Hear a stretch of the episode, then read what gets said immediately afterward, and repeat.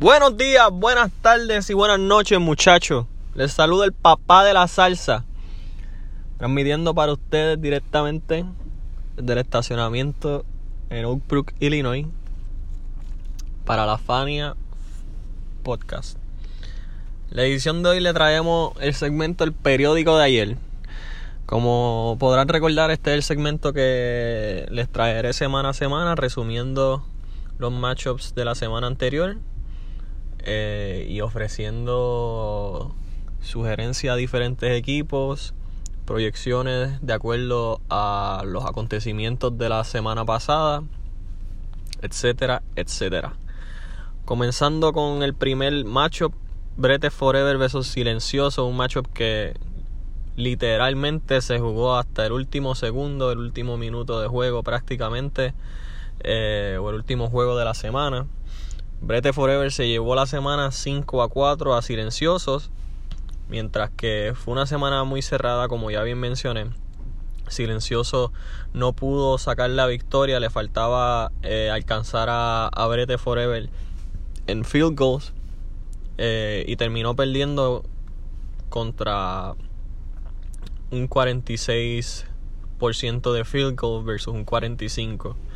Eh, esto fue un macho muy cerrado. La categoría de steel, por ejemplo, Silencioso la ganó apenas por, por 5 steals o por 6, debo decir. Eh, mientras que otras categorías también fueron bastante cerradas, como triple, que apenas Gako la ganó por 5, y free throws por punto nada. 79% la ganó Silencioso versus 78 eh, 5 eh, Brete Forever un matchup que se, se, se, se, batalló hasta el final. Pero al fin y al cabo, Brete Forever se llevó la victoria como se proyectó en, en, en el episodio de, del forecast de los matchups de la semana 2 la semana pasada. Eh, y Gako sacó la victoria. Próximo matchup, el Rey de la Puntualidad versus las Pacas, el matchup headline de la semana. Eh, como bien se dijo la semana pasada en las proyecciones, era un matchup que iba a ser muy reñido. Eh, a principio del domingo ayer las Pacas parecía que iba a ganar con comodidad. Pero el rey de la puntualidad, pues como, como se dijo anteriormente, tenía las debilidades para la, la, la kriptonita para vencer a las Pacas, que eran triple, free throw y asistencia, y así fue. Se lo llevó en esas categorías. Eh, contando tenovers y una categoría que sorprendentemente el rey de la puntualidad se llevó fue fueron los rebotes, incluso sin, sin que Car Anthony Town jugara eh, todos los juegos de la semana pasada. Eh, aunque también se puede decir que pues las pacas sufrieron las bajas de, de Whiteside eh, en uno de los juegos y Jaren Jackson no pudo terminar el otro. por lo tanto, eh, eso pudo haber afectado el impacto de los rebotes. Apenas ganó, el rey de la puntualidad ganó por 8 rebotes. Eh, que probablemente Hassan Whiteside hubiese podido este, contrarrestar, contrarrestar un poco ese déficit eh, que pues afectó la semana de, de las pacas. Eh, con, ese era el matchup más interesante de la semana pasada, ya que era batalla de titanes, dos de los mejores equipos de la liga, en mi opinión los dos mejores equipos de la liga, y el rey de la puntualidad salió victorioso. Eh, el próximo macho ve Azuquita para el café versus Pavarotti fabricando otro macho que se batalló hasta el último día. Eh, Azuquita para el café ha entrado ayer el día ganando el matchup 5 a 4, creo que era, o 6 a 3. Y al final, Pavarotti fabricando logró hacer los ads pertinentes y se llevó categorías esenciales como Steals, que apenas la ganó por, por, por 7 Steals.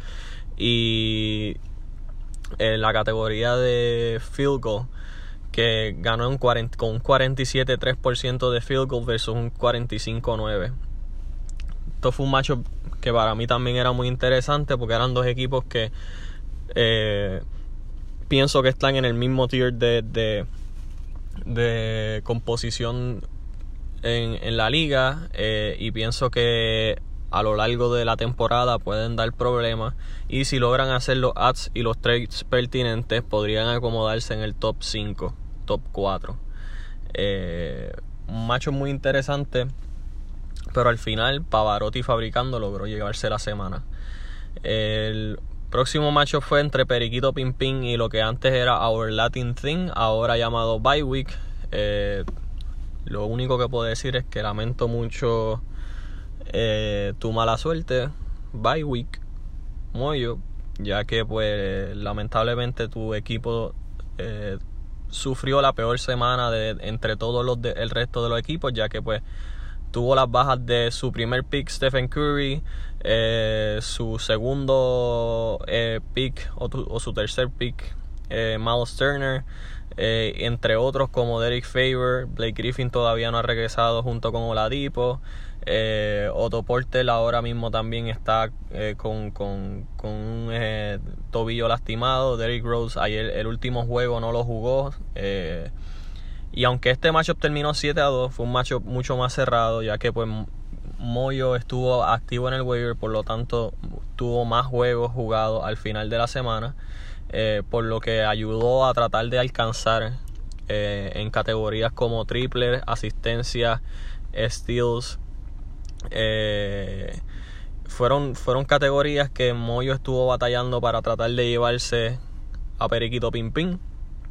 Pero lamentablemente al fin y al cabo, incluso con los 7 ads utilizados en la semana, eh, y apenas creo que uno o ninguno de Periquito Pim Pim. Eh, este no, logró ganarle apenas solo dos categorías. La categoría de steals, que apenas la ganó por tres steals, y tenovers.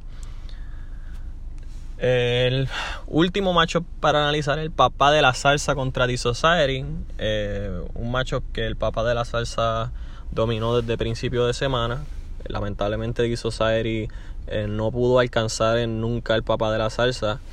Eh, pudo haber terminado el matchup un poco más abierto, incluso en 7 a 2, pero en la última noche el papá de la salsa este, cometió un tenover más.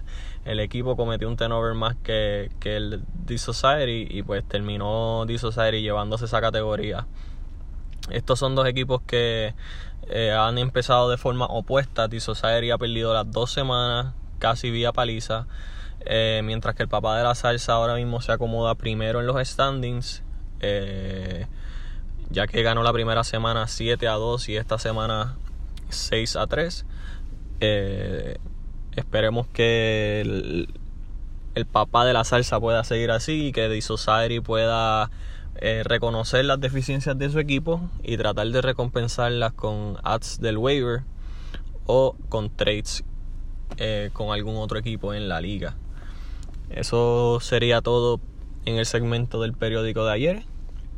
Espero que este análisis les haya parecido efectivo y, pertinente.